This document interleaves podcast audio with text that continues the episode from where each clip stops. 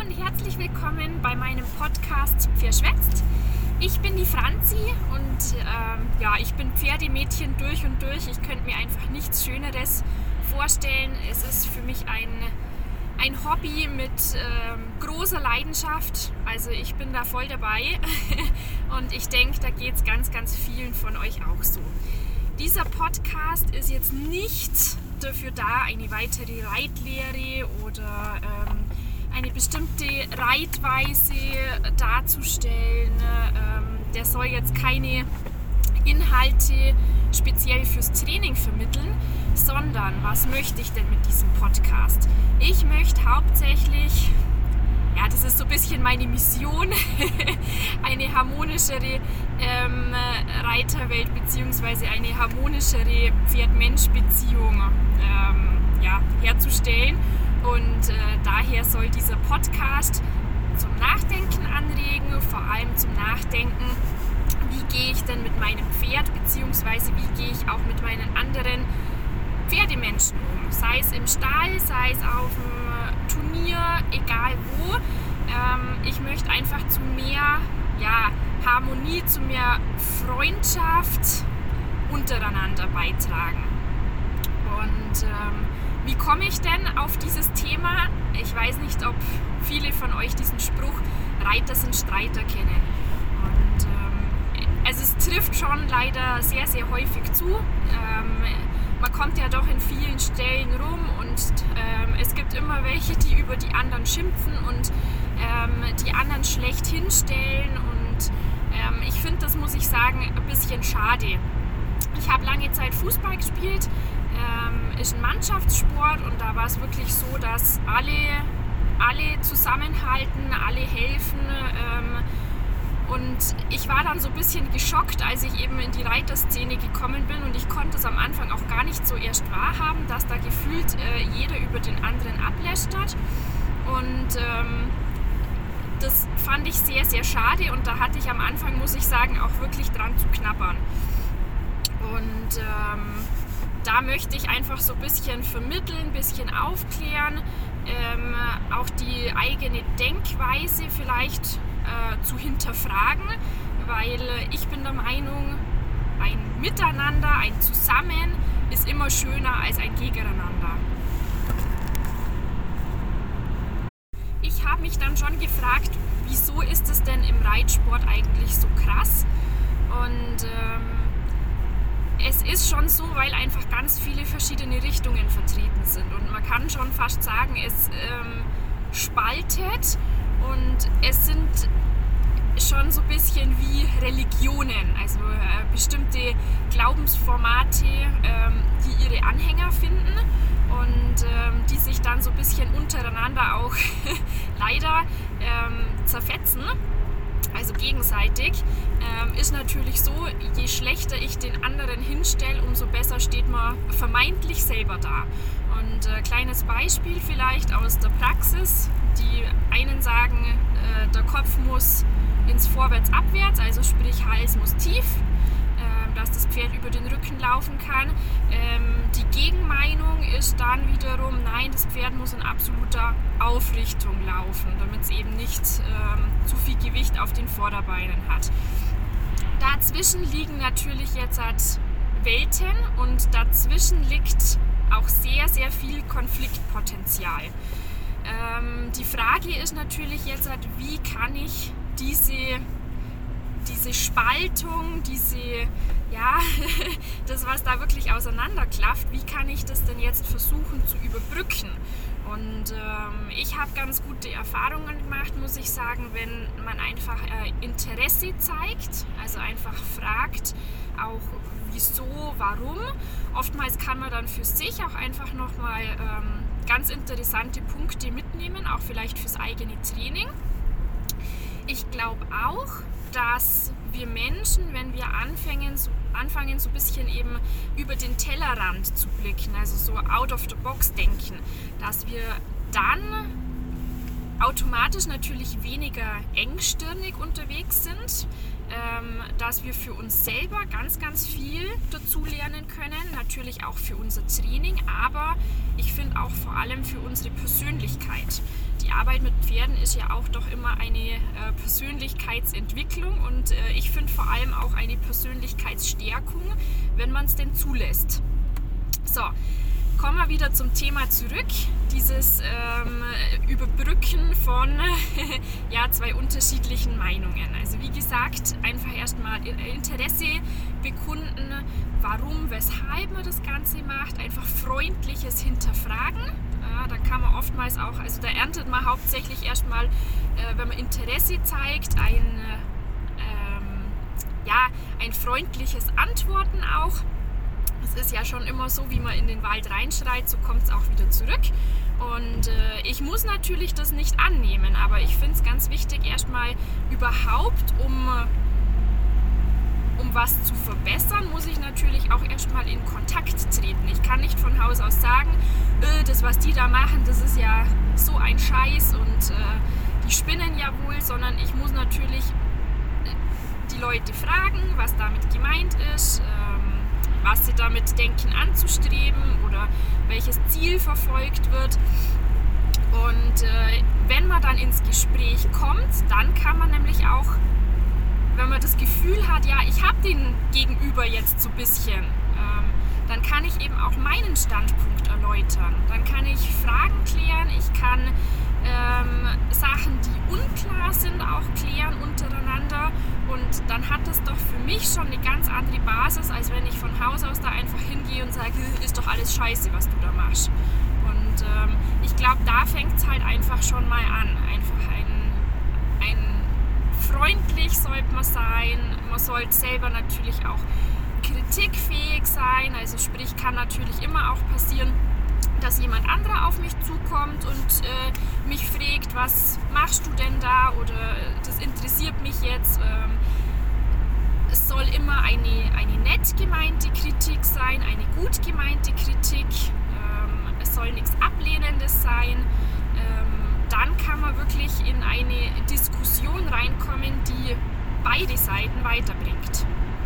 Dann können beide voneinander lernen und das finde ich so unheimlich wichtig, weil jeder sammelt persönliche, individuelle Erfahrungen. Und ähm, ein, ein Menschenleben reicht sowieso nicht aus, um alle Erfahrungen zu sammeln, die wichtig wären. Ja, die einfach ähm, das komplette Pferd, also das komplette Training, das komplette Miteinander mit dem Pferd abdecken könnten. Und ähm, ich finde das Wichtige oder ähm, gerade auch, warum denn Profis bzw. Leute, die das beruflich machen, so erfolgreich sind, also die Guten, ähm, ja, weil die Erfahrungen untereinander austauschen, weil die einfach ihren, ihren Wissensschatz, weil die das weitergeben, weil die von anderen ihren Wissensschatz nehmen ähm, und nur durch dieses Gemeinsame kann man wirklich sich bereichern kann was daraus entstehen. Und ich glaube einfach, oder ich bin ganz fest davon sogar überzeugt, ähm, dass wir durch dieses mehr Miteinander, dass wir da einfach ja, für uns selber auch viel zufriedener, für, für unsere Pferde viel ganzheitlicher ähm, ans Ziel kommen. dass man jetzt sowas natürlich nicht von heute auf morgen lernt und immer hundertprozentig korrekt umsetzen kann, das ist schon klar. Also ähm, wir sind alle menschlich, wir machen alle Fehler und ähm, wir können aber auch alle daraus lernen und das ist einfach ein Prozess.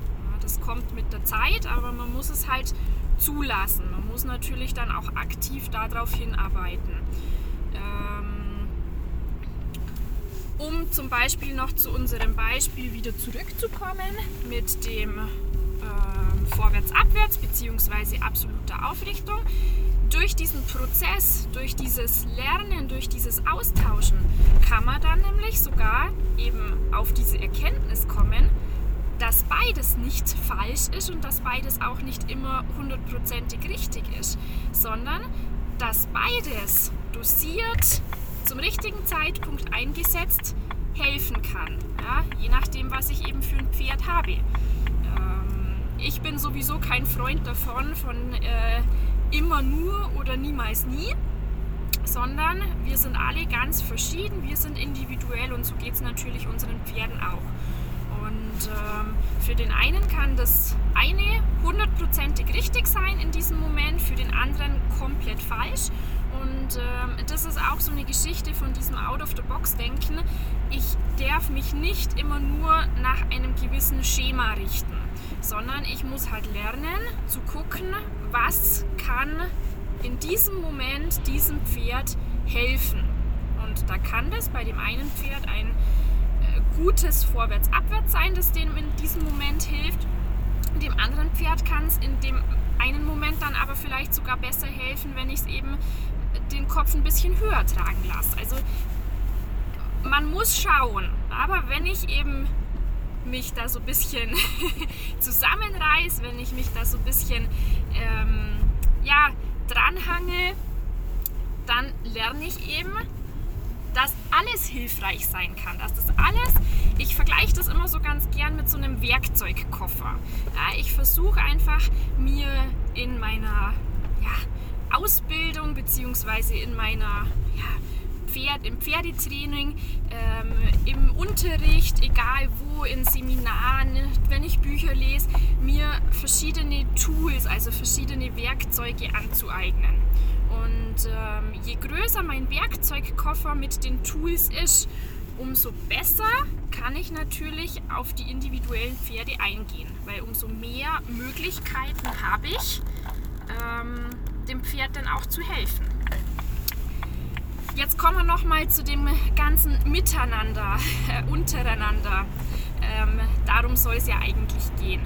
Ähm, wie fange ich das denn jetzt halt im konkreten Beispiel an?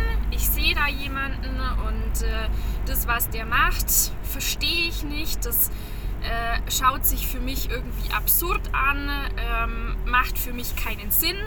Ähm, wie gehe ich denn jetzt mit der ganzen Sache vor?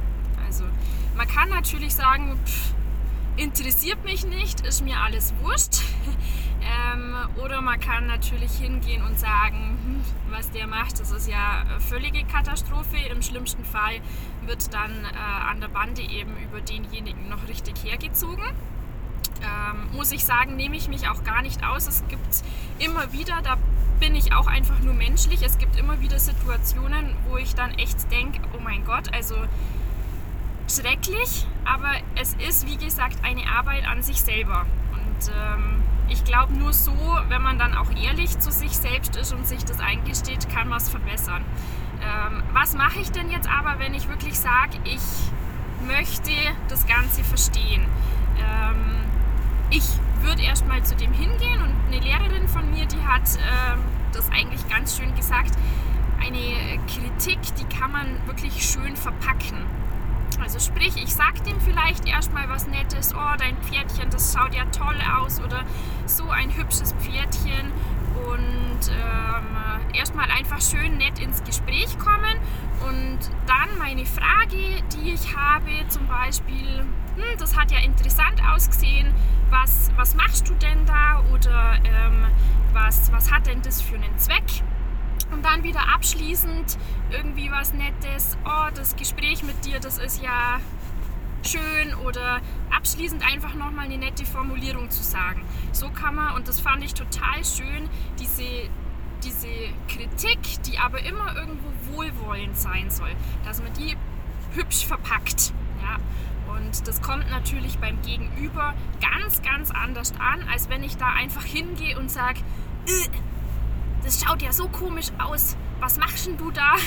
Dann ist das natürlich für denjenigen erstmal abstoßend, ja, kann man sich vorstellen. Und ähm, ich frage mich dann auch immer, wie wird es bei mir ankommen? Also wie, wie würde ich auf diese Kritik antworten? Und da kann man natürlich dann schon sagen, ja, ähm, ich wäre dann erstmal so ein bisschen in einer Abwehrhaltung.